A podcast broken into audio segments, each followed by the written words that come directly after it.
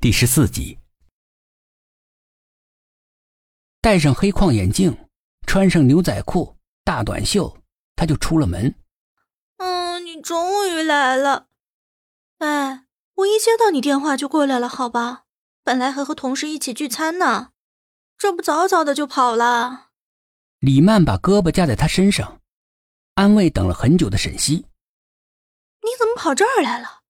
这个小区都是高富帅呢。”这个楼盘一套房怎么也得四五百万往上啊，还是小户型。李曼环顾了四周，对这个小区进行了严密的分析。西啊，你傍大款了？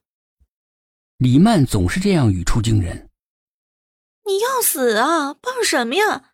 一个奇怪的朋友。沈西挽着李曼的胳膊，若有所思地说：“这么久了，我怎么没听你说过？”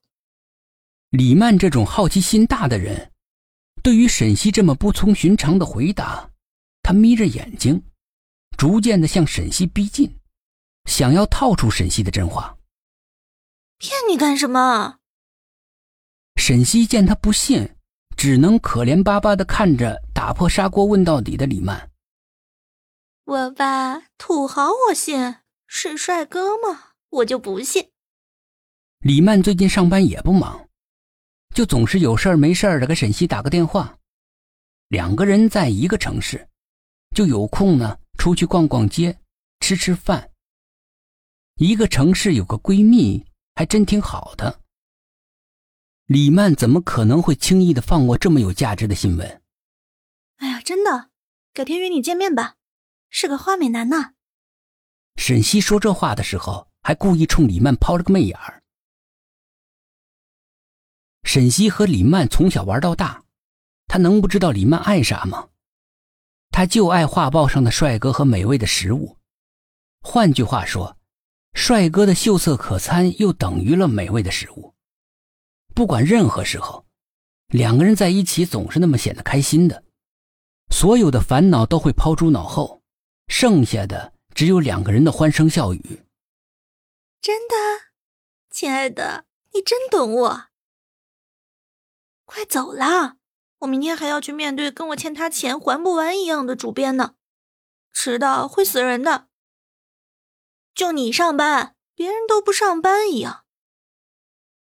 夜晚的夜空当中有几颗繁星点点，在这样的大城市里面显得更加的璀璨夺目。沈西，编辑叫你去办公室。一进办公室就听到这么痛苦的消息，不知道编辑又要让他去哪里跑新闻了。推开编辑办公室的门，看到编辑靠在椅子上闭目养神。可能是他又加了一宿的班吧，谁让他是编辑呢？社里大大小小的事情都要他过问，还要指导新人的工作，还真够累的。沈西不好打扰在休息的编辑，就打算出门，等会儿再过来。哎，沈西，你来了。可能是沈西的声音让编辑发觉到了，编辑叫住了他。编辑，我看你挺累的，就没叫你。沈西赶忙给编辑解释。坐在编辑对面的椅子上，其实心里面想的是：我把你叫醒，你还不得弄死我？我哪里敢呢？这两天工作就是有点累。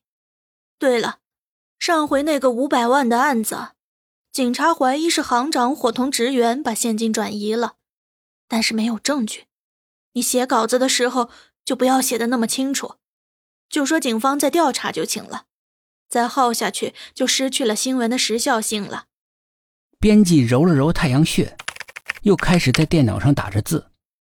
哦，我知道了，那我出去了。去吧。中午坐在办公室的时间可真难熬，还不如出去采访呢，还能出去跑一跑。坐在这个空调房子里面都能够憋出病来。看了一眼电脑上的时间，四点半，这个点正好是睡觉的好时间呢。再挨一个多小时就可以吃饭了。沈西总是在刚进入下午的时候。就开始计划着晚上吃什么。Hello，沈西，都快睡着了。沈西抬头一看，原来是炳南。他总是一天精力旺盛的，这么热的天，他竟然不瞌睡。别吵，我窜个瞌睡。沈西继续趴在桌子上，头也抬不起来。